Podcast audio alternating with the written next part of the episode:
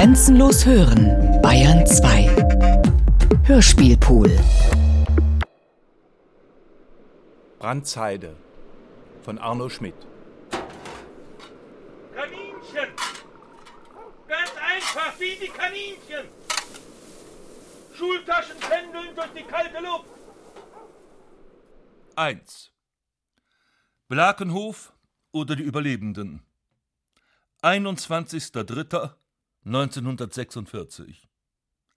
Auf britischem Klopapier. Glasgelb lag der gesprungene Mond. Es stieß mich auf, unten im Violendunst. Später immer noch. Kaninchen! Kaninchen, sagte ich. Ganz einfach, wie die Kaninchen. Und sah ihnen nach. Ein halbes Dutzend, Schultaschen pendelnd durch die kalte Luft, mit Stöckelbeinen. Drei Derbere hinterher, also Söhnchen der Ortsbauern. Eltern, die immer noch Kinder in diese Welt setzen, müssten bestraft werden, das heißt finanziell. Fürs erste Kind müssten sie 20 Mark monatlich zahlen, fürs zweite 150, fürs dritte 800. Wieso gerade 800? Ich sah ihn an. Ein alter Mann, genauer älterer. Raues Wollzeug, Stiefel, vor ihm ein Karren mit feinstem Herbstlaub, matt, rot und rötlich. Ich nahm vorsichtig ein Blatt herunter. Ahorn. Und hielt das Durchsichtige gegens Licht. Meisterhaft, meisterhaft. Und welche Verschwendung, der muss es dicke haben. No, sagte ich leutselig. Na, Wollte ja auch noch eine geografische Auskunft. nur also meinetwegen tausend. Meinen Sie nicht, dass es gut wäre? Von ihm aus schon. Es hat viel zu viel auf der Welt. Menschen. Na also, auswandern lassen Sie uns nicht. Bleibt also nur rigorose Geburtenbeschränkung. Pfaffengequetsch ist quantité négliable. In 100 Jahren ist die Menschheit auf 10 Millionen runter. Da lässt sich wieder leben. Noch weit bis Blakenhof? Ich hatte wenig Zeit. Auch kam ein hundekalter Wind, die schöne verwachsene Schneise herunter. Ich fragte den Pelzgestiefelten, solide Arbeit. Mir fiel unwillkürlich das Wort Bärenfell ein. Noch weit bis Blakenhof. Er zeigte mit dem breiten Kopf. Da, pompte er kurz. Kleines Nest. Und Sie kommen wohl aus Gefangenschaft. Vom Iwan? Nee, Brüssel. Vom Engländer. Wie die waren? Einen genommen und den anderen damit geprügelt. Etwas besser als der Russe natürlich. 14 Tage lang haben wir manchmal keinen Stuhlgang gehabt. Im Juli haben sie uns Stille Nacht, Heilige Nacht singen lassen. Stille Nacht, heilige Nacht. Eher durften wir nicht wegtreten. Nee, nee. Persil bleibt Persil. Das heißt Freiheit. Aus seinen blauen Augen nahm ich weitere Fragen. Der Landrat, erläuterte ich überdrüssig braun drückend, zum Schullehrer eingewiesen. Och, das ist der. Drüben, wies er mit hohen Augen. Da oben, wo die Kirche ist. Zum Lehrer? Ist doch gar kein Platz mehr. Auch Lehrer? Ich schüttelte entschieden, entschloss mich. Schriftsteller, sagte ich. Schriftsteller. Naja. Und ausgerechnet bei der Kirche. Deus afflavit. Und winkte gähnend ab. Er grinste. Globt also auch nicht. Guter Kern hier in Niedersachsen. Also darum, sagte ich müde. Ja, hier. Er nahm einen Zweig und kratzte in den Sand des Radfahrweges. Also wie war das? Den Steig hoch, die Kirche bleibt rechts, links wohnt der Superdent. Ich winkte ab. Nur Palafox und Scarpi waren ehrwürdig.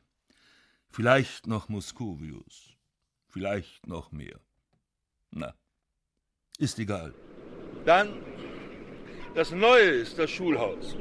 So rum. So rum. Danke. Und Wiedersehen. Oh Gott, sagte sie, ältlich und dünn. Ich zuckte sämtliche Achseln.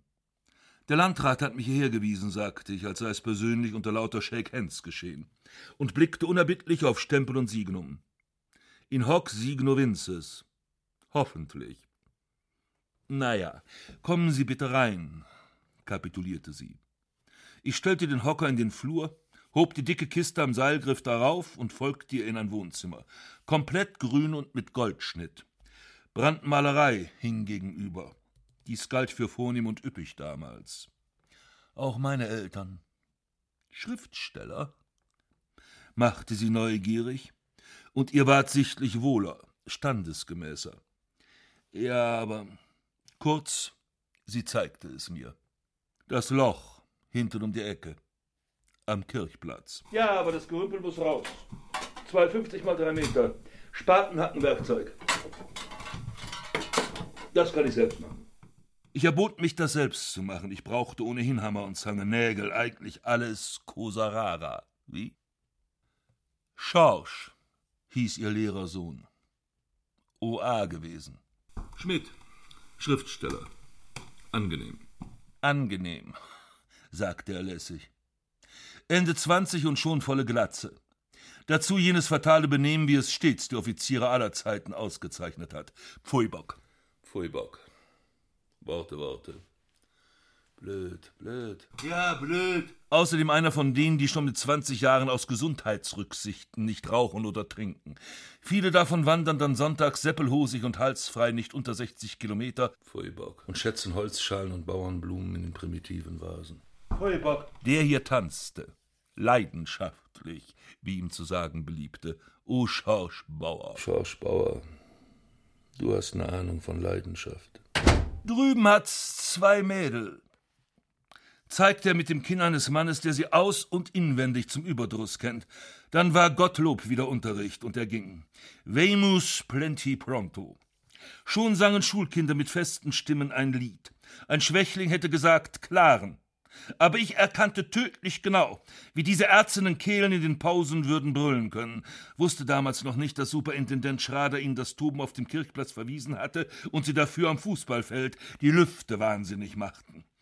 Vielleicht hielt man meine zerklüftete Kleidung auch für Originalstreiche eines Genies. Unvermittelt fiel mir Dumont d'Urville ein und die Reise der Astrolabe, wunderbare Illustrationen, aber es war keine Zeit. Ich ging über den winzigen, gekalkten Vorraum. Ein Wasserhahn, der zum Zeichen des Funktionierens tropfte. Das ist gut. Das heißt, das Tropfen nicht, aber dass gleich Wasser dabei ist. Ich klopfte. Entschuldigen Sie. Entschuldigen Sie. Können Sie mir etwa Handfeger und Kehrschaufel leihen? Und einen Eimer mit Wischlappen für eine halbe Stunde? Ja, wieso? Ja? Wieso? Kommt gar nicht in Frage. Oh, Verzeihung, hatte ich noch überhöflich gesagt. Es war schön, zuerst etwas gekränkt zu werden. Da hatten sie nachher gewisse Verpflichtungen. Das war dann eine sichere Grundlage für weitere Anpumpungen. Aber erstmal stand ich da. Wie heißt das? Ein Chaiselong ohne Kopfteil und Federn, der auch der Bezugsstoff fehlt. Die Lehrermutter verkaufte mir es und ein paar Bretter, die ich barsch zurechtschnitt und auf den ganz soliden nebenbei Holzrahmen nagelte. Blieb sogar noch was übrig. Wenn ich meinen Koppel zerschneide, kann ich ein paar Holzlatschen draus machen. Brillant. Brillanter Einfall. Große Bauern im Dorf. Einer soll 28 Rinder haben. Apel heißt er. Wir wollen ihn den großen Kuhfürsten nennen. Natürlich lag jetzt alles voll Sägespäne und alten Dreck. Wände hübsch weiß gekalkt, Steinfußboden. Zuschließen ließ sich's auch nicht, nur ein eiserner Riegel mit Krampe. Das setzt ein Vorhängeschloss voraus. Dann eben nicht. Außerdem schienen die Mädels immer die Vordertür geschlossen zu halten. Stets steckte der Schlüssel innen. Außen ein kleines handgeschriebenes Schild, allerdings unter vornehmem Zellophan oder Transparit, damit Wolf und Co. nicht beleidigt ist. Lore Peters, 32 Jahre, Sekretärin. Grete Meyer, 32, Arbeiterin. Dann heißt die mit dem großen Mund unweigerlich Peters. Oder nicht. Oder gerade nicht. Arbeiterinnen sind auch saftig frech und weltgewandt. Wie die Fernfahrer. War jetzt nicht rauszukriegen. Ich nahm den Bleistift aus der Tasche. Das war im Lager ein Kleinod gewesen, vor allem auch Papier. Ich hatte auf das seltene Klopapier gekritzelt und Sigma und Tau berechnet und schrieb's dazu. Schmidt. Auch 32. Und dann wegen nem Platz. Schriftsteller. Ganz klein dahinter. Ja. War so gut wie eine Vorstellung. Denn ich wurde schon durch die koketten Scheibchengardinen, Fenster mit Tändelschürzchen, diskret beobachtet. Dann ging ich nach einem Handfeger über den Kirchplatz. So ein Wildwest-Kaufhaus, wo es einfach alles gibt. Ein Konsumverein. Ich wartete geduldig im gelben, stickigen Lampenlicht. Schilder, Reklam, Knorrs, Suppenwürfel. Margarine wog man aufs halbe Gramm in Achtelpfunden. Ein Brot, sagte ich. Hart wie Deutschlands Jugend. Na, da reicht's länger. Ein Brot. Fett. Hab ich Fleisch dran? Sie schnitt Klipp, Kreuzworträtselmuster in die Marken. Hab ich Fleisch dran? Sie schätzte flüchtig übers grün getönte Holzpapier. Normalverbraucher gibt's den Monat keins. Kurz und hastig sah mich an. Käse ist noch da, sagte sie geschäftsmäßig. Das macht zwei Harzer im Monat. Haben Sie etwa Messer und Gabel zu kaufen? fiel mir ein. Die im weißen Kittel griente mir rund ins Gesicht. Nee, dat Gift dat noch nicht, wedder? Und hinter mir lachte dumpf der Hausfrauenchor. Scham überfiel mich ob meine Weltfremdheit, zahlte 1,92 und wandelte heim. Auch Papier zum Einpacken müsse man immer bringen, hatte sie mir noch eingeschärft. Die Lumpen warten alle auf eine Währungsreform. Beim Superintendenten stand ein Riesenscheiterhaufen am Zaun. Ich wollte erst nicht, aber dann steckte ich doch zwei Stückchen ein. Lass uns, die wir Ritter der Nacht sind.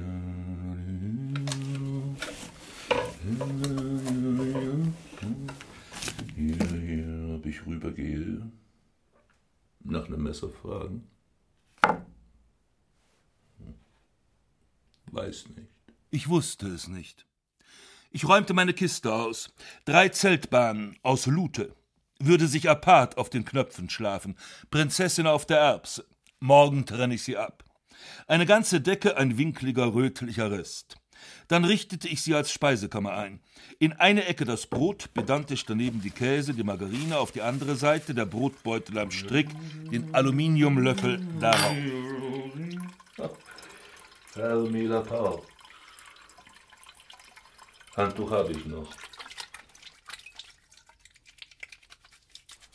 Ein Stück Seife. Lux. Lux. In der Hinsicht waren die Engländer ganz groß zu uns gewesen. Auch wunderbare kanadische Zahnpaste und Rasierseife. In Tuben. Zahnbürste, Rasierapparat mit einer Klinge. Das war auch noch so ein Ding. Morgen musste ich irgendwie ein Wandbrettchen machen. Und kalt war es in dem Stall. Aber an einen Ofen war nicht zu denken. Ich holte die zwei Stücke Holz aus der Tasche, legte sie in die Stubenecke und projizierte mir wehmütig den dazugehörigen Ofen herum mit glimmenden Feuermolchen. Oh mei. Licht von drüben. Schön hell. Wohl ne Hunderter. Später erfuhr ich, dass alle hier oben auf der Warft, einschließlich der Kirche, nur einen Zähler haben. Da wird gebrannt, was bloß geht. Radio sang. Ein feines hohes Pfeifen dazwischen, wie aus kühlen, traurigen Weltraumtiefen. Sie waren geschäftig dort oben in den Gestirnen. Zauberei. Ich widerstand der Versuchung reinzugucken. Sie verdunkelten auch gleich, zog die Knobelbecher aus und legte mich hin. In Mantel und Mütze, ohne Reue. Ich war nicht schuld dran. So ward aus Morgen und Abend der erste Tag. Machst du da das Licht aus, Grete? Ja, sofort. Muss die Tür noch abschließen.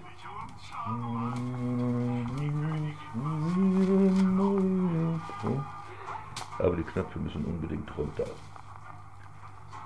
Warum tue ich sie ab? Lore. Lore, Lore, Lore. Lore, Lore, Lore, Lore. Lore. Bin drüben gewesen. Ganz sachlich. Habe erklärt, dass Sie, wenn Sie die Tür mal abschließen, ob ich am Fenster klopfen dürfte. Kann ich das Fahrrad nehmen? Lore. Ja, ja. Also stimmt's doch. Sie heißt Lore. Sie hatten noch Licht, und man sah alles. Ich lang, schwarz und wetterwendisch, die Grete von gestern Abend klein und ruhig, wollte gleich auf Halbtagsarbeit fahren in die Fabrik nach Krumau. Lore größer, schulterbreit und geschmeidig. Sie hätte gar nicht das Spottabzeichen an der Jacke gebraucht. Blasser, klarer Mund, spöttische, kalte Augen. Lore. Oh, guten Morgen. Ja, du mach schon. Ja. Well, I expect every man to do his duty. Well, Ich sah sie an und funkelte, dass wir beide die Brauen hoben. I expect every man to do his duty. Grete schaltete das Licht aus und im Morgendüstern sprachen wir kluge und dumme Sachen. Bin neugierig, ob die Postkarten alle angekommen sind. Müssten eigentlich. Dass ich sie mit Arbeit und Urkunden beeindrucken kann. Beide haben's Abitur gemacht. In Görlitz, kenne ich auch. Und wir aßen ein Eis am Blockhaus, wo man bis zur Schneekoppe sehen kann, gingen durch den Jakobstunnel und standen in der Bahnhofshalle. Ein Messer und eine Tasse haben sie mir geborgt.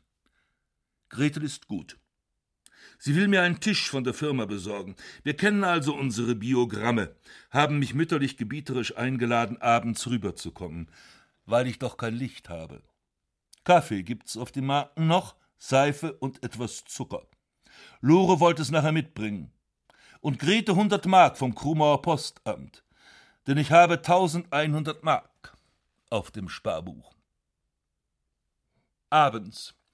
Grete hat weiß Gott einen Tisch besorgt. Für 60 Mark. Morgen bringen sie ihn von K. in dem LKW mit, der täglich die Arbeiterinnen herum omnibusierte. Omnibus, omnibi, omnibu, omnibum, etc. Ich hatte neue Holzbrettchen an den Füßen und saß behaglich im warmen Zimmer.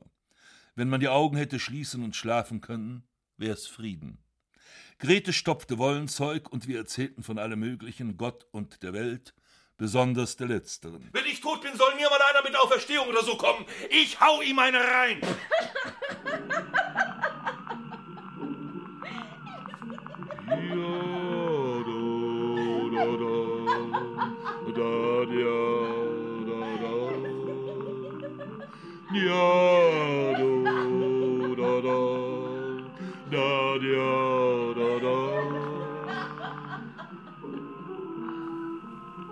Schlaf. Mit Lore in Großstadtstraßen. Beginn zwängten uns durch verwickelte Kaufhäuser. Hand in Hand. Schlaf. Mit Lore. In Großstadtstraßen. Wir gingen, zwängten uns durch verwickelte Kaufhäuser. Hand in Hand. Licht glitzerte in unendlichen Auslagen. Gesichter wirrten sich. Ich ließ die Hand nicht los. Kurz draußen. In der fleckigen Nacht war alles geschäftig. Busy Motion. Und ruhiges Gebäum. Wind in Wolken, Wind. Kalt. Hier unten. Eine geschiedene Frau. Ich war fertig. Ich schluckte. Ich bat verstört, darf ich aber Fräulein Peters sagen? Sie erlaubte es mir nach erstauntem Zögern. Auch der Tisch kam, Gottlob. Man hörte das Auto auf der Chaussee schurren und puten. Holzgaswagen, damit haben wir den Krieg gewinnen wollen. Und ich ging hinunter.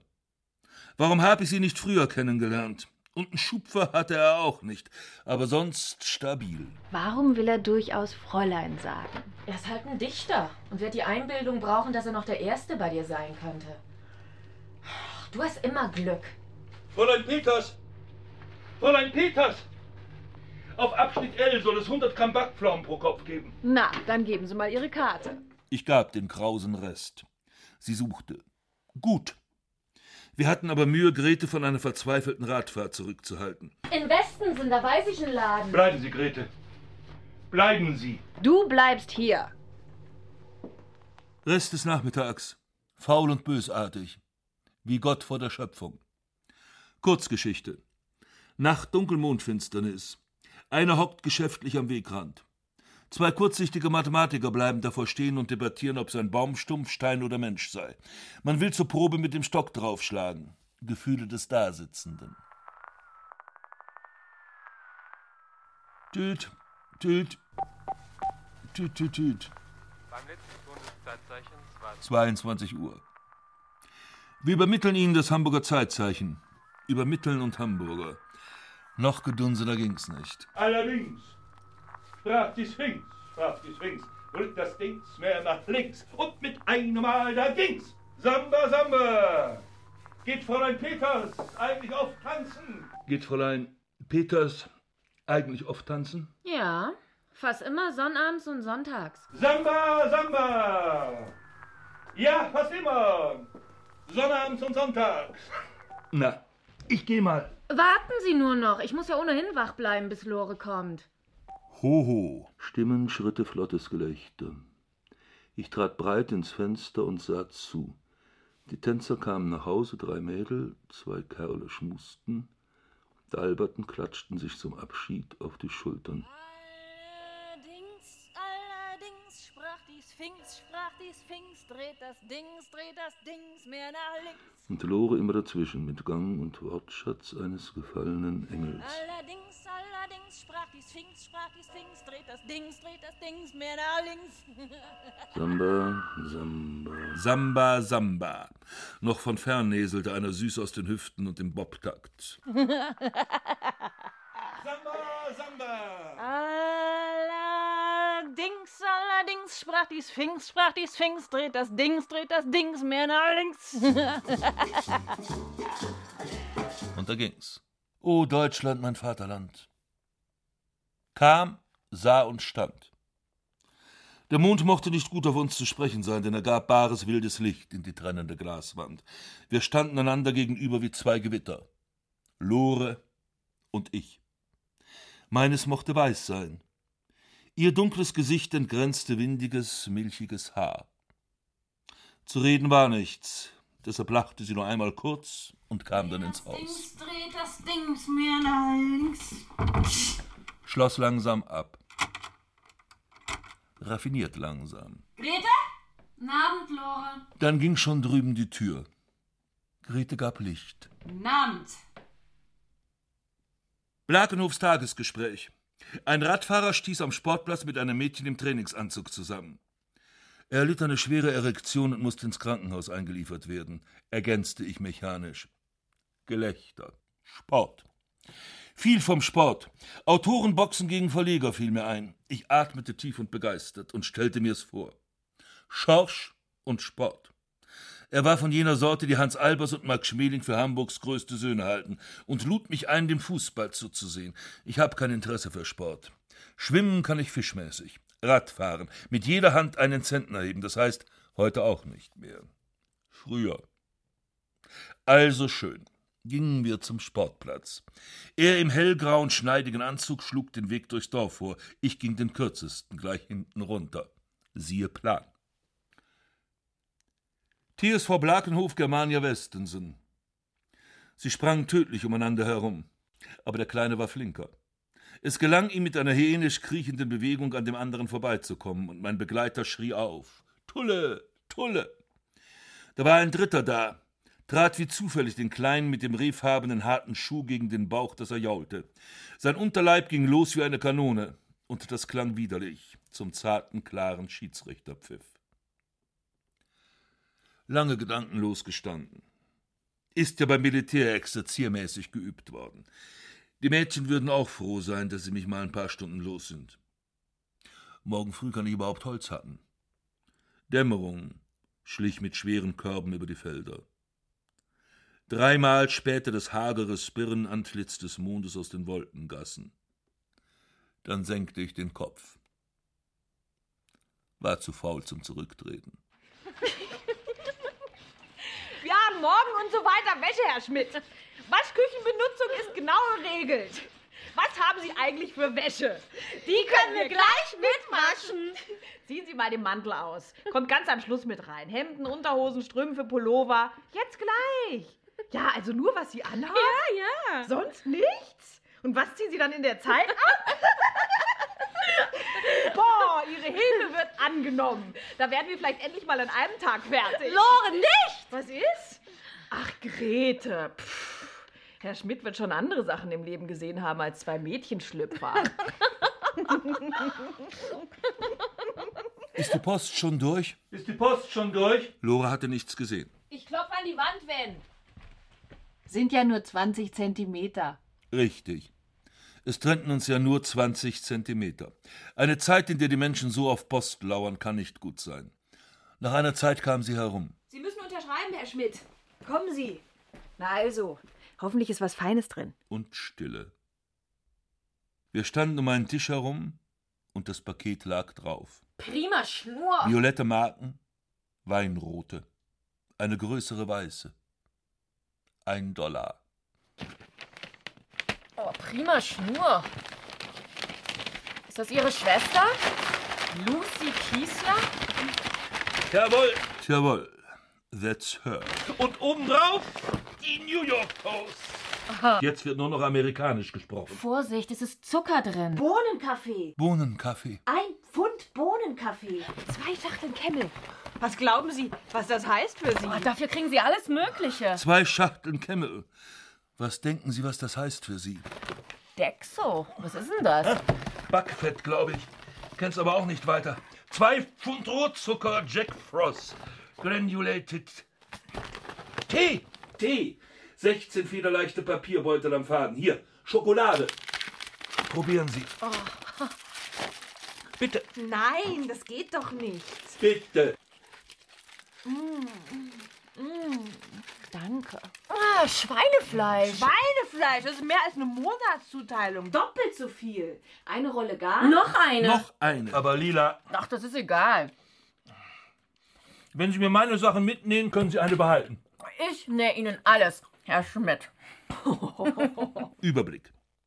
Wir sortierten und beschlossen: Kaffee, Zigaretten, Schlipse, Kakao, umgetauscht. Das hier verbrauchen wir, sagte ich hart. Zeitungen werden studiert, viel Frauenmoden drin, da werdet ihr ganz schön drüber sitzen. Ich weiß. Blieben Rock und Bluse und zwei Yards Ringelstoff. Also, wenn Sie den Umtausch übernehmen wollen, Sie tun mir wirklich einen großen Gefallen. Wir machen das ganz sachlich. Sie bekommen für Ihre Arbeit das Zeug hier. Rock und Bluse. Wie viel Kartoffeln kriegt man für einen Pfund Kaffee? Naja, Sie müssen mitessen. Dafür machen Sie mir dann jeden Tag mein Mittagessen zurecht. Drei bis vier Zentner. Was ist Grete? oh, ich mach's. Wir sind so verhungert. Ich mach's. Und ich habe ihm damals nicht mal einen Handfeger geborgt. Die starke schwarze Morgenluft, in der ein Entchen Mond flackerte. Zinnern zog der Tag über den Sportplatz heran. Zäh. Auch Bauers rührten sich.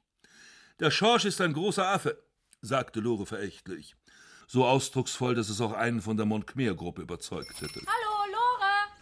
Ein großer Affe ist das. Hab schon einen, Herr Schmidt. Wie Hackelnberg, der wilde Jäger, kam Grete auf der alten Arkona an. Das klapperte so erbärmlich. Ich sehe morgen mal alle Schrauben durch. Die Handbremse funktioniert auch seit Jahren nicht mehr. Boah, einen Schrank habe ich auch schon. Aus dem Barackenlager. Bei der Fabrik. Der Verwalter ist ein Lump. Und raucht. Für zehn amerikanisch hat er sich bestechen lassen. Blaugrau und zerkratzt, aber ganz fest noch. Na also, Und Apel kommt doch noch heute Abend mit den Kartoffeln. Er fährt hinten am Sportplatz lang und da müssen wir so einen Schuppen schaffen. Lore hatte das Vorhängeschloss in der Hand und zählte auch die Säcke. Drei. Ich schnub wie ein Wind. War doch nicht so leicht. Immer die hundert Meter den Hang hoch mit einem Zentnersack im Genick und die Kiste füllte sich. Grandios. Sort gut, hatte Apel kurz gesagt. Waren auch schön. Rote und gelbe. Als ich mit dem letzten Leeren runterkam, plauderte Grete noch ein bisschen, bereitete schüchtern weitere Konsumationen vor. Wenn noch eins kommt, könnten wir ja schon ein paar Pfund Speck erhandeln. Welch ein Gedanke. Ich nahm den kleinen, breitschulterigen kurz beiseite. War ihm schon als der eigentliche Eigentümer der Sachen vorgestellt worden. Er zögerte, grinste. Na endlich. Auch Schnaps, machte er. Wir schüttelten uns fest die Ehrenhände. Mann hatte den Mann erkannt. Außerdem konnte ich als Hamburger sein Platt fast täuschend nachahmen. Wir schieden als Komplizen. Mit einem Licht an der gefüllten Kiste. Grete, notgelehrt die Tür mit der Hand schattend, sah rührend aus. Was ist eine Madonna mit dem Kinde gegen dieses Bild der kleinen Flüchtlingsfrau mit den Kartoffeln? Und die Lichteffekte waren frappant, wie in der Abendschule oder bei Schalten. Morgen Abend werde ich wieder ein Hemd anhaben. 2. Lore unter das spielende Licht. 26.07.1946. Haarig ist die Kokosnuss, pfiffen zwei Tippelbrüder auf der Landstraße. Und aus Brandsheide, du, Strukup, du, du, lockte die Wildtaube. Ich hole euch dann ab am Abend. Ja, Lore? Lore? Sind Sie soweit? Fünf Minuten. Fünf deutsche Reichsminuten. Und sie kam lange vorher. Ein rotes Kopftuch aus Fallschirmstoff, eine Tasche baumelte. So gingen wir in die Wälder nach Beeren und Wurzeln, vor allem nach Pilzen. Beim Hinuntersteigen. Und der Sonnenfau prahlte am Himmel, die weiten Horizonte wald umkränzt, meilenfern. Menschen im Fernrohr. Ein Ideal. Man sieht sie wohl, aber hört, riecht, fühlt sie nicht. Medial. Die lautlosen, bungelosen, still. Nach einem Wege gefragt. Er antwortete, dass es selbst mir, dem der Landessprache leidlich kundigen, wie Beerentraubenblättertee klang, aber es gelang mir sofort geistesgewandt, Ah, danke zu erwidern. Lore sah mich gespannt an. Hat keinen Zweck, solange können wir nicht mehr laufen. Am besten, wir gehen hier in den Wald. Na, hoffentlich gibt's Wasser heute Abend. Na, hoffentlich. Durch die Demontagesprengung gehen ständig die Kabel kaputt, vorher und nachher Sirenengeheul. Gelobt. Hans Watzlick, die Krönungsoper, ist gut. Der ist gut. Auch Jonathan Swift. Ein großer Mann. Dies wurde gerühmt. Mitten in 200 roten Täublingen und unsere grünen Mückenschleier, die wir statt der Säckchen in den Händen schlenkerten, füllten sich rapide. Lautlos, Brenzemus. Vorsicht vor Schlangen.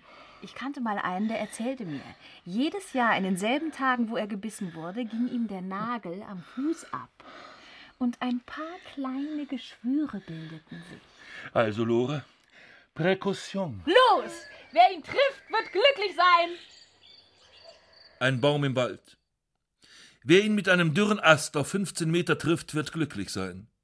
Lore traf ihn. Ich traf ihn beim zweiten Mal. So sind wir beide glücklich. Bon. Über Krumau donnerte es wichtigtuerisch, und dann fielen so fünf Tropfen, das sanfte Gesetz. Wenn ich wegen jeder Gießkanne so einen Radau machen wollte, und mal ganz abgesehen von der His Masters Voice Theorie. Lore. Lore. Ich bin jetzt soweit. Ich auch. Schon seit dem halben Jahr. Wir lachten nicht, brauchten unsere Energie zum vernünftig Dastehen. Gib die Decke. Ich muss mich an was festhalten. Leben ist ein Hauch nur. Ein verhallender Sang. Komm, tanz mit. Und ich nickte glücklich und ehrerbietig. Glücklich, ehrerbietig. Denn also ist der Unterschied, ob die Geliebte, ob Lehrer Bauer solchen Mist summt. Ich kann nicht tanzen. Du wirst es lernen, sagte sie drohend, hat wohl den Steppenwolf gelesen. Nein, sagte ich gutmütig, das nun eben nicht. Aber dir stehen die apartesten Sachen bevor. Wo hast du deine glücklichste Stunde verlebt? Beim Lesen der Dichter. Und? Bei Erkenntnissen. Und? Und? Und? Jetzt. Jetzt! Jetzt! Ja, jetzt! Vergiss die Pilze nicht! Erst die Bimmelbahn. Von Fisselhövede, Diabolus ex machina. Dann kam klappernd Grete zum Treffpunkt. Uh! Uh, Lore! Nahm resigniert zur Kenntnis, dass wir du sagten. 20 Pfund Pilze? Boah. So, und jetzt noch ein bisschen ausruhen. So saßen wir auf dem winzigen Heitelein am Waldrand. Die Damen putzten Pilze. Grete hatte müde tuchende Braunaugen. Das verfluchte Zellophan machen. Sie sammelte die Quendelstäutchen, Feldthymian. Noch ein bisschen ausruhen. Warm und still versteckte sich der endlose Abend bei Rauchrot und Ackergrau. Nahte alles aus fernen Kiefernsäumen, lächelnd und verdeckt. Dörflich glomm die Butzenscheibe des Mondes hinterm Wacholder. Warm und still. Schrader. Wie so viele Leute hatte er die Marotte, dass seine Post besonders eilig sei. Denn er ließ bei jedem Dreck ein armes Luder von Konfirmanden auf seinem uralten Damenrade nach Krumau klattern. Ich ging hinüber.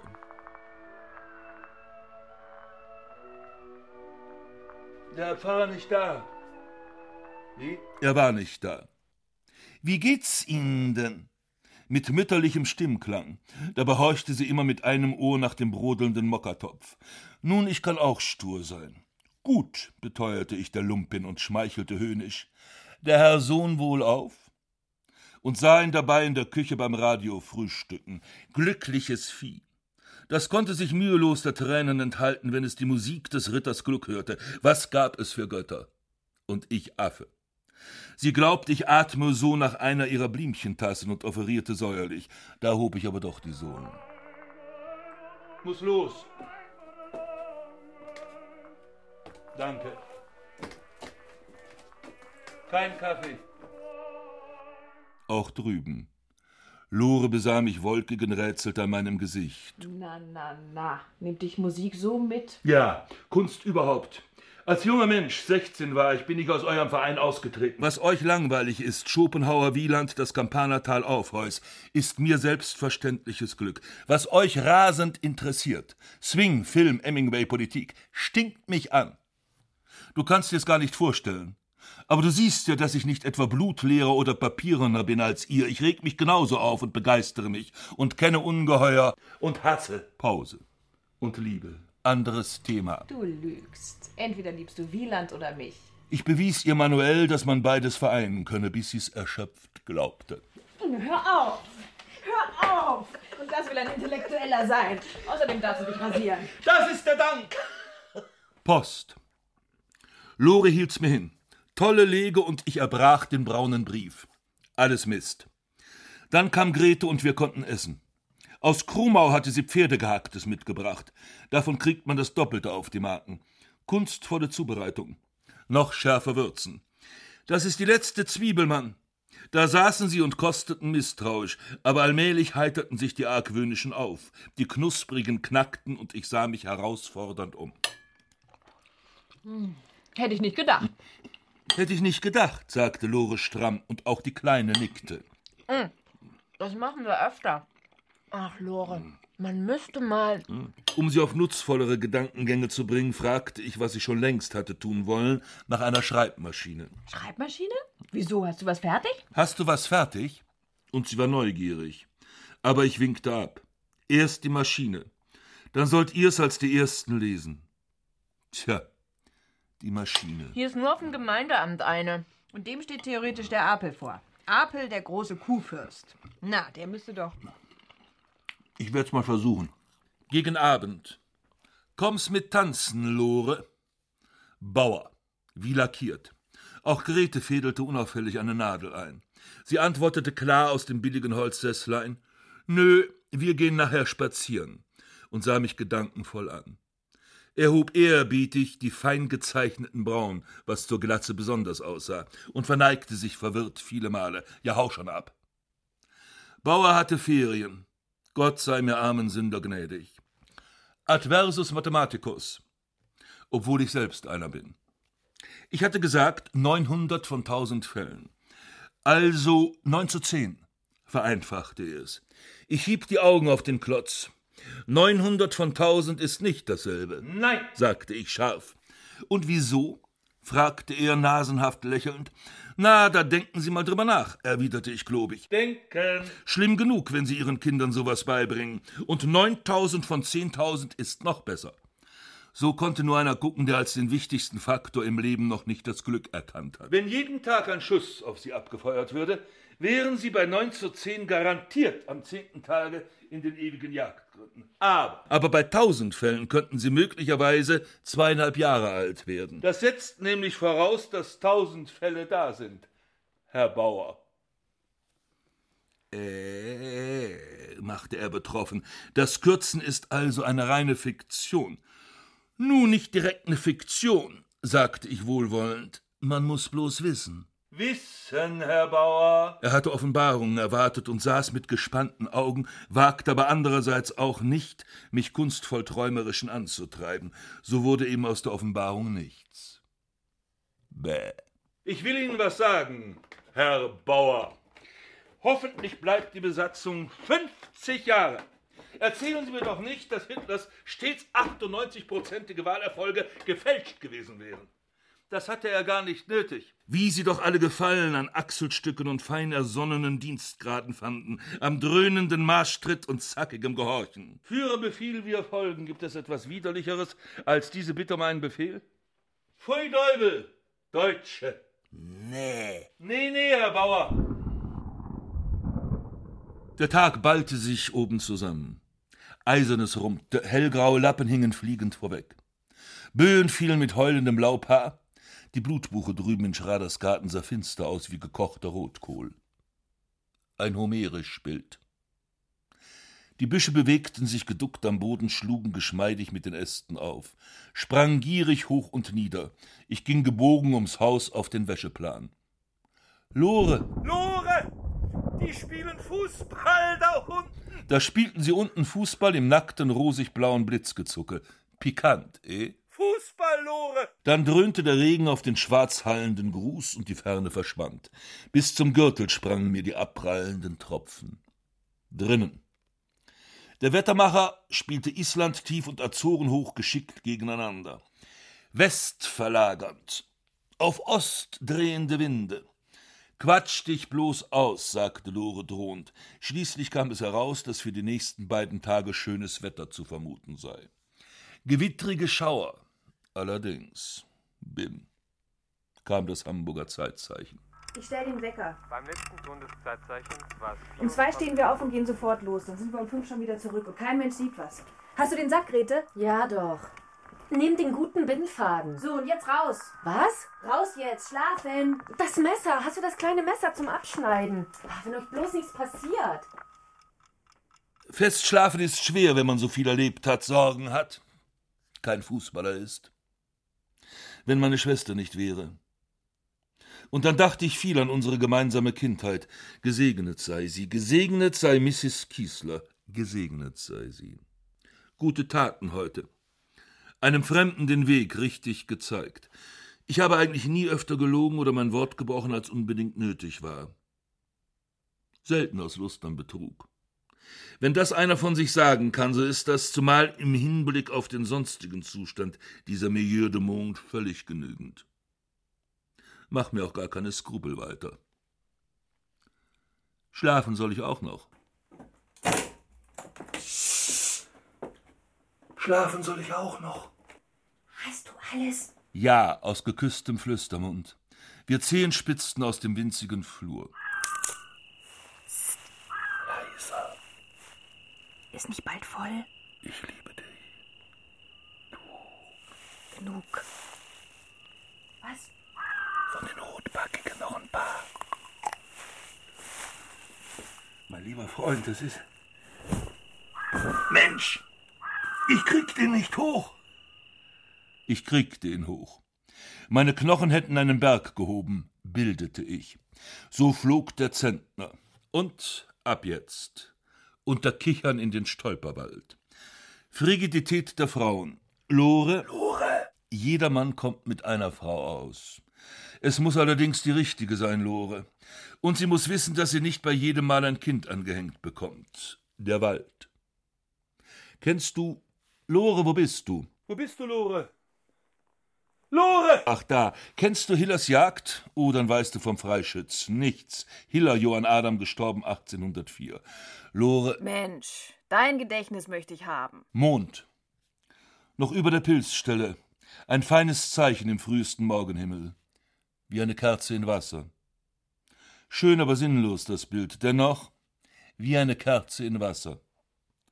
Und der Sack war schwer, dass ich stöhnte, aber verhalten und der Schweiß mir übers rotfleckige Gesicht lief. Hätten wir bloß nicht so viel mitgenommen. Besorgt. Ich lächelte sie an. Da ging eine Nymphe. Umschallt vom Wind.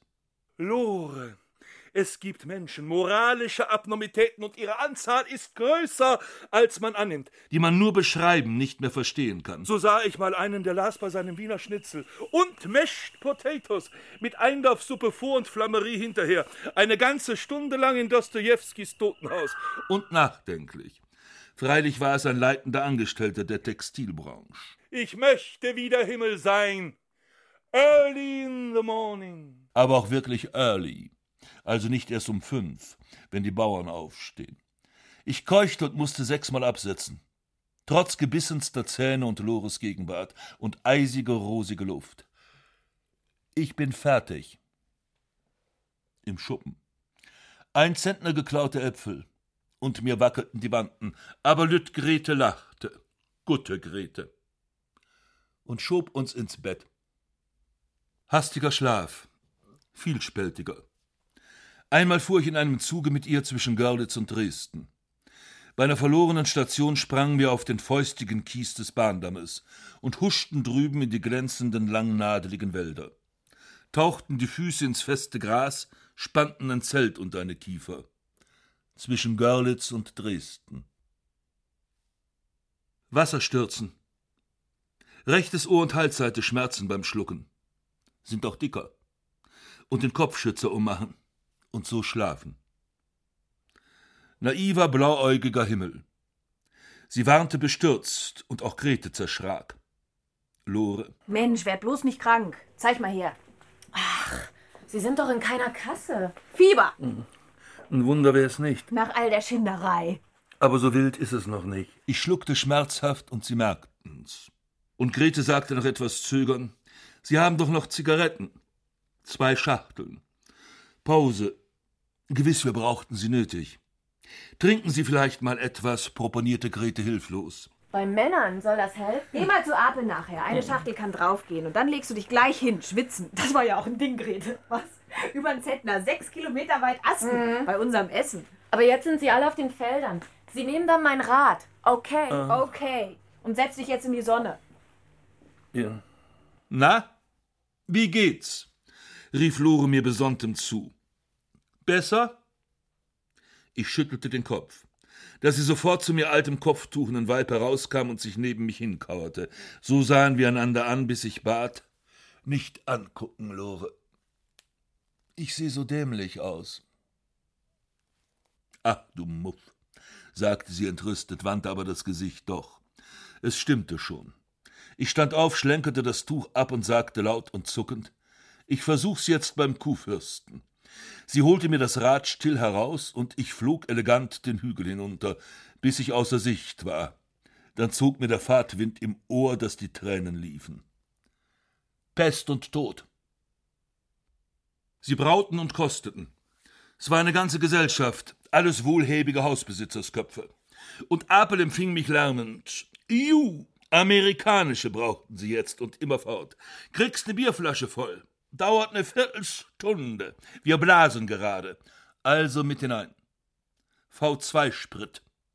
In Krumau, wo Grete war, hatten sie im Kriege auch das hergestellt. Da brauchte man das Benzol nur durch ein paar Stunden Luft durchblasen und Kohlefiltern zu entfernen und fertig war das schönste Feuerwasser. Das heißt, es schmiss einen immer noch in den Schultern beim Trinken, aber wirken sollte es. Grandios.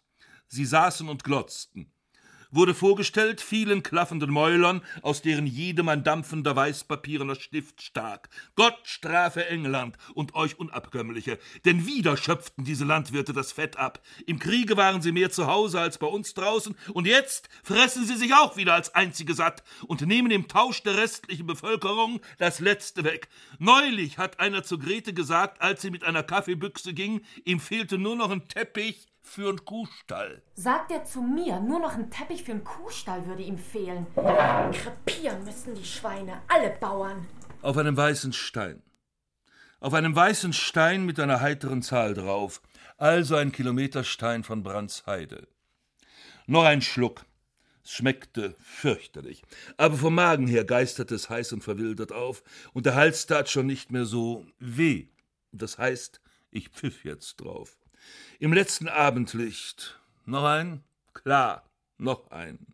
Dann war sie erst halb leer, uns reichte noch für einmal.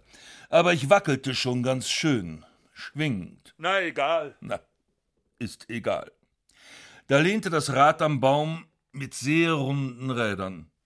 Alle Speichen hatte ich blank geputzt. Konnte ich noch stehen? Eine Mu, eine Mäh und eine Chingeretete. Eine Mu, eine Mäh und eine Chingeretete. Riding on a bike. Das war ein Stein. Das war ein Stein. Ein Steinchen, ein Kieselchen. Eine Mu, eine Mäh, eine Tette, fett wie eine Axt.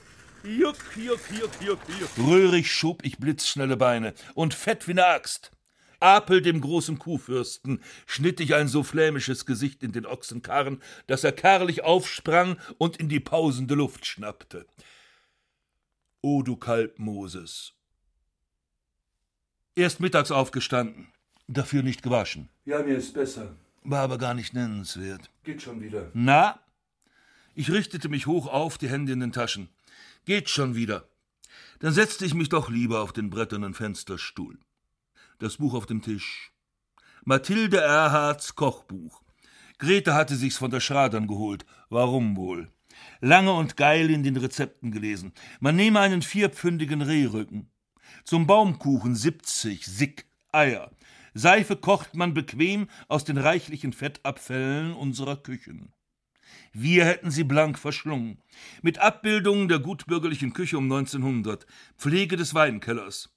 Und ich hatte meine Flasche so einfach in die Kiste gestellt. So also sah ein gedeckter Tisch für 32 Personen aus. Und ich las gierig die Gänge, bis mir schlecht wurde. Ist Essen schon soweit? Kam sofort. Rührkartoffeln und ohne Fett gebratene Äpfel.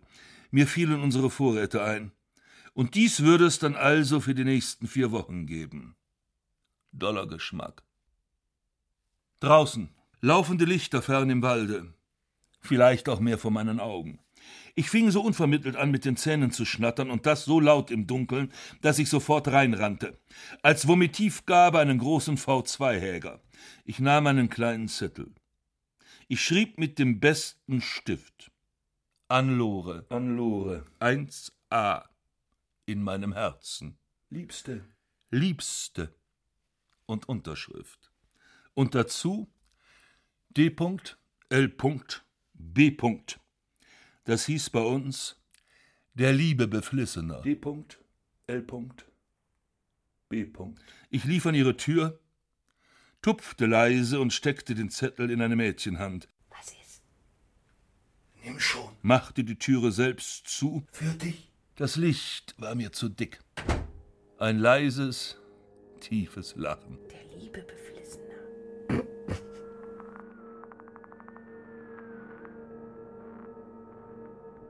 Der Wind, der Wind pflügte heran, den sausenden Büffelkopf tief über Brandsheide, über die befahrene Straße, hügelhoch über Blattloses. Dann rannte er auf dem freien Platz, dass der Kies stob, an uns. Aber wir standen fest, Arme ineinander geschränkt. Lore, ich, Grete. Lore! Ich! Grete! Drei. Krumau, oder willst du mich noch einmal sehen? Der Wind, der Wind, pflügte heran, den sausenden Büffelkopf tief, über Brandsheide, über die befahrene Straße, hügelhoch über Blattloses. Dann rannte er auf dem freien Platz, dass der Kies stob an uns. Aber wir standen fest, die dünnen Arme ineinander geschränkt, Lore, ich, Grete. Drei Häuser um uns. Schrader, unsere Bruchbude, des Gotteshaus. Aber das hilft nichts bei solchem Wind. Nur unsere Arme. Nur unsere Arme. Er, Lore und ich. Er, Lore und ich. Gott, was hatte Grete für magere Arme. Frauen dürften nicht arbeiten, aber immer Rabotta, Rabotta. Das ist der Refrainfluch. Magere Arme hatte sie. Das stimmt. Drei Fahrräder müssten wir haben und nebeneinander herbrausen mit unbewusst rastlosen Beinen. Ich zog die flache Flasche aus dem Mantel. Gesegnet sei Mrs. Kiesler. Gesegnet sei Mrs. Kiesler! So. Und den letzten Schluck. Gesegnet sei Mrs. Kiesler. God bless her! God bless her! Prost! Prost! Und wer weiß, was aus uns wird? Wer weiß das schon? Sehr richtig, Lore. Quien sabe. Ich nicht. Wind, Wind. Wir neigten uns und federten hoch. Wir uns neigen? Vor wem? Bedecke deinen Himmel, Zeus, mit Wolkendunst. Jawohl! Jawohl! Jawohl. Jawohl. Ohne uns. Und nun lies was. Sie kam um den leuchtenden Tisch herum, den mit der weißen Decke, und nahm mich in die Arme. Das Grete weinte. Und der Wind ritt hunnisch über Brandsheide. Wie der Himmel tränte, und unsere kleinen Scheiben schwirrten. Ruhig, ruhig, wir halten die Stellung. Sechs Jahre Soldat und bei der Schweren, da muss es schon verdammt knallen, ehe wir erschrecken. Äh? Prost, Lore. Nun lies schon was. Also. Nach einigen Stunden etwa fühlte er sich von einem seltsamen Geräusch erweckt. Wie ein ferner Donner aus tiefer Bergeskluft drang es an sein Ohr. Anfänglich noch halb schlummernd, wollte er sich überreden, es sei das Unwetter im Gebirge, aber stets vernehmlicher drang der Ton von der anderen Seite, wo er bei Tage die verschlossene Tür bemerkt hatte, herauf. Lore. Du tust mir leid, mein Junge. Langsam. Grete schluckte. Sie fragte weich, wollen wir es ihm nicht sagen? Ich zwang mich zu Gleichmut und Trotz. Es war sehr schön. Zu schön. Also, eine Überraschung, stellte ich sachlich fest. Von einer zur anderen und nur die Kleine nickte schwer. Eine Überraschung. Willst du mich noch einmal sehen? Musst du auf den Bahnhof gehen. In dem großen Wartesaal siehst du mich zum allerletzten Mal. Gib deinen Rock noch her, Lore, den du auf dem Rad zerrissen hast. Ach, lass. Gute Nacht. Es ist nichts so eilig, dass es nicht durch Liegen lassen noch eiliger würde. Nacht. Nacht. Belegter Himmel, wie eine Zunge. Dann auch Regen verglaste das Fenster. Die Bäume bei der Kirche bewegten ratlos, die Äste bogen sich ratlos, um die Ecken schlugen ratlos in die Restblätter. Nass, schwarz, unerbittlich, zäh, war die Rinde über das vertrackte Wesen gezogen. Nackte Eichen sind etwas Furchtbares. Nackte Eichen sind etwas Furchtbares. Man braucht sie nicht erst bei Friedrich gemalt zu sehen. Der Himmel wälzte sich grau von Westen heran. Immer drüber. Ein Gebüsch sträubte entsetzt weißgrüne Blätter vor mir. Auch die Post brachte nichts. Aber Lore kriegte wieder einen festen gelben eingeschriebenen, mit schönen Marken drauf. Ein Vulkan dampfte energisch über der Hochebene, und irgendein Bolivar zeigte sein erzenes Profil. Und dick war das Ding. Sie ging damit ans Fenster, erschlitzte ihn und nahm viel Zeug raus, geschriebenes und gestempeltes.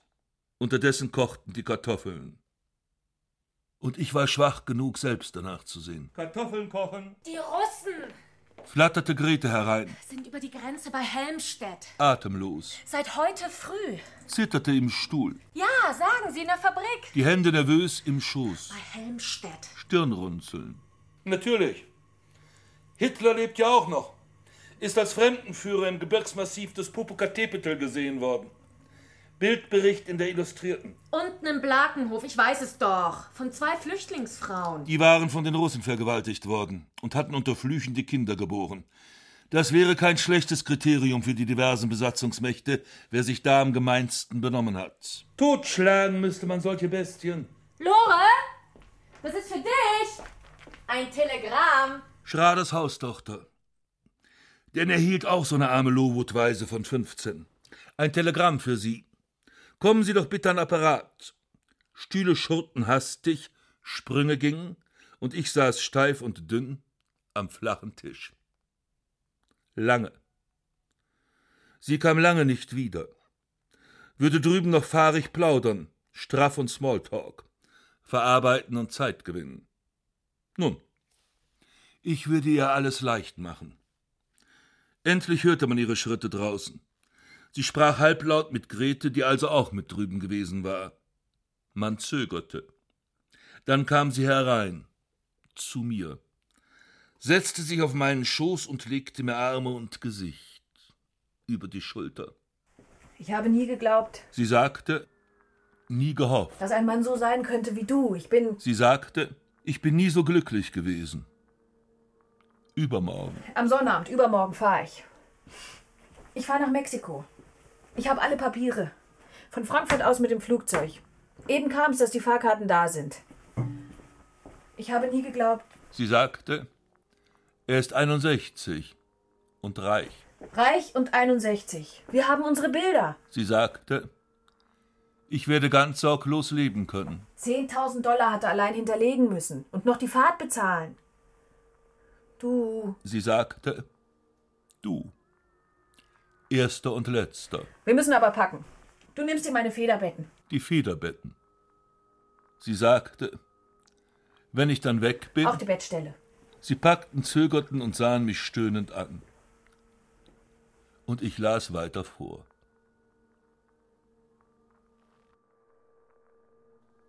Wir saßen einmal beisammen in des Kaisers großer Halle.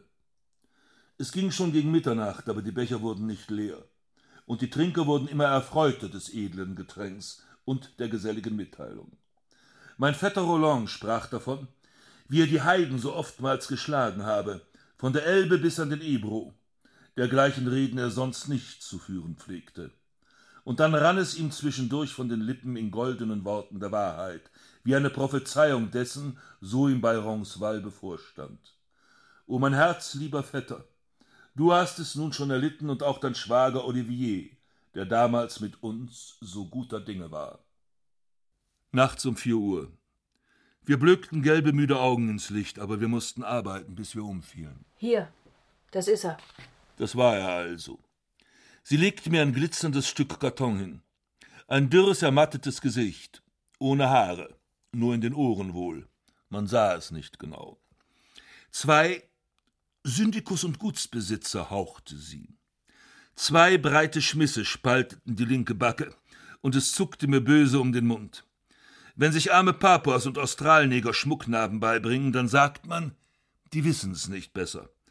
Aber wenn unsere Studenten sich die ohnehin nur geringe Menschenähnlichkeit atavistisch zerhacken und dann noch stolz darauf sind, na, ich unterdrückte solche Reflexionen um ihretwillen und gab ihr das gekritzte Geschiebe zurück. Auch so ein blödsinniger Ausdruck. Wenn man zehn Pfund Kaffee hätte, Lore, könnte man vielleicht Balken und Bretter besorgen. Wir standen und starrten uns an. Ein Häusel im Wald bauen. Schüttelte den Kopf und ging durch die Tür. Eine Tür, eine Tür. Wieder fast Abend. Denn die Wolken rüsteten sich schon wieder einer langen, unbekannt wilden Reise entgegen, und der Lügnermond, wie alle Blassgesichter, bog sich mokant inmitten ehrsamen Silberhaars.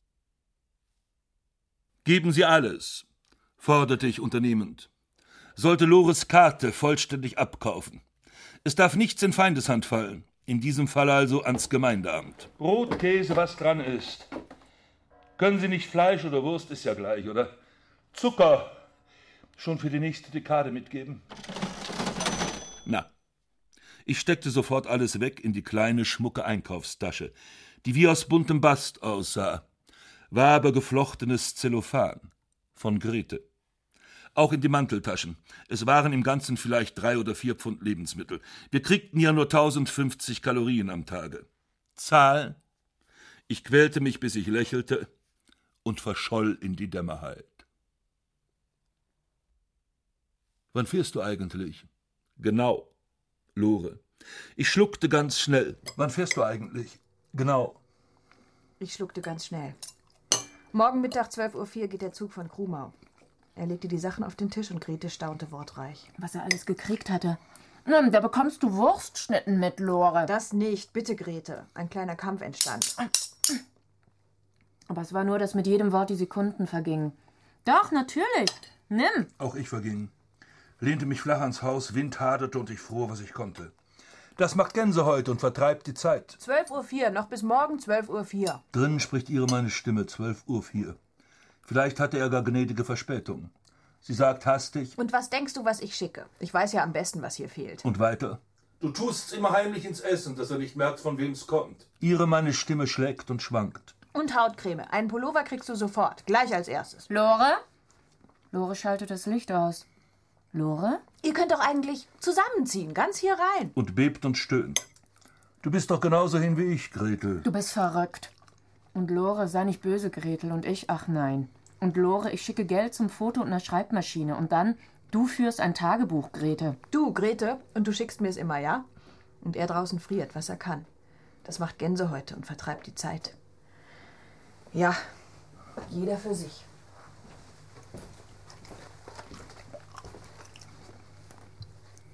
Jeder für sich löffelten wir ganz schnell den krustigen, gelben, aufgebratenen Kartoffelbrei von gestern. Der große Koffer, ein mittlerer. Halb elf? Haya Safari, Grete. Um halb elf waren wir bereit. Der Kleine hinten auf mein Rad. Ja, und der Große? Der große Koffer war mir gerade recht. Der Wind kam kalt und der Himmel war grau. Ich kann's auch noch anders schildern. Der Bahnhof. Schön irrsinnig nach den Richtlinien von 1890 erbaut, aus jenen spezifischen amtlichen Ziegeln, mit unnachahmlichen Fialen. Also, Lore. Das Gepäck runter, ich verabschiede mich ängstlich. Wir fassen uns stumm an den Armen. Mit zwölf Jahren waren sie schon zusammen in dieselbe Klasse gegangen, während jetzt die Güterwaggons neben uns rangierten und zweckmäßig lärmten. Dann entkam sie auf ihrem Rade. Wiedersehen, Lore. Wiedersehen! Und wir gingen die fünf Stufen hoch Fahrkarten kaufen. Um 11.58 Uhr hielten wir uns die gefrorenen Hände. Wieder schnappte der lange Zeiger. Es wäre aber nur die schlechte Nachahmung eines Kusses geworden, denn schon standen noch fünfzig andere mit Säcken und Kistchen am Steinsaum. Wir zuckten nicht, als er dröhnend einfuhr. Und wie?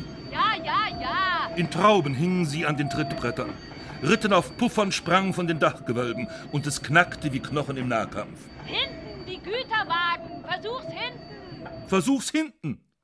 Ich rannte pfeilschnell nach ganz hinten, wo sechs Güterwagen gedeckte dranhingen und ein ältlicher Beamter aus der Schiebetür sah. Ich riss noch im Laufen die drei Kemmelpackungen heraus. Nehmen Sie meine Frau rein, ja? Er zuckte empört hoch.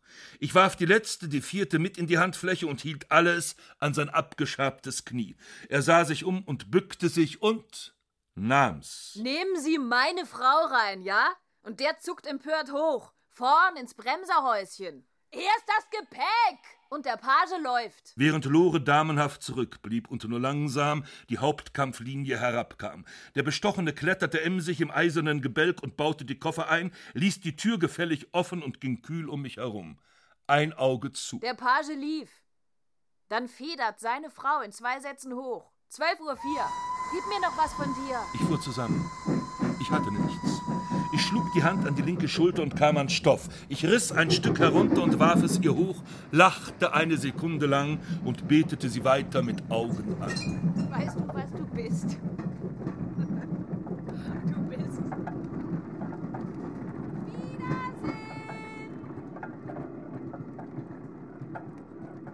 Ein höllisches, gurgelndes Rollen begann unter uns. Das Bild oben verschob sich leise nach rechts. Lore schloss den wilden Wünschelmund. Schön war draußen der leere, hellgraue Platz, wie meine Seele, leer und hellgrau, auf dem der hohe Wind mich mit Staugebärden umtanzte. Wir waren allein, hellgrau und frei, ni Dieu, ni Maîtresse. Ich hatte große Lust, die Windschwinge mit den Armen nachzuahmen, unterließ es aber, der Schuljugend wegen. Kann ich bitte eine spitze Schreibfeder bekommen? Leider nicht am Lager. Ah, danke. Erst Felder, dann Heiden. Bloß nicht hinsetzen. Dann schwankte der Wald näher. Man könnte hineingehen und was weniges verzweifeln, aber die Straße war zum Trotten bequemer. Und in mir war es still. Wie in einem Schrank. Viele weiße Zettel hingen beim Gemeindeamt und ich las mir eins. Kommenden Freitag brachte Adventistenprediger Bögelmann allen Interessenten die volle Vergebung der Sünden. Andererseits wurde auch das Wasser wieder abgesperrt. Da musste ich gleich rauf und welches einlassen, damit Grete heute Abend welches zum Waschen hatte. Dröhnend rauschte das Wasser aus dem breiten Gummischlauch, mit dem ich Eimer und Wannen füllte. Täubend und spritzend in der engen Steinzelle. Ich trug sie hin und her in beiden Händen, trat vor die Tür und trocknete mich im fahrenden Wind. Also, weine nicht, Liu.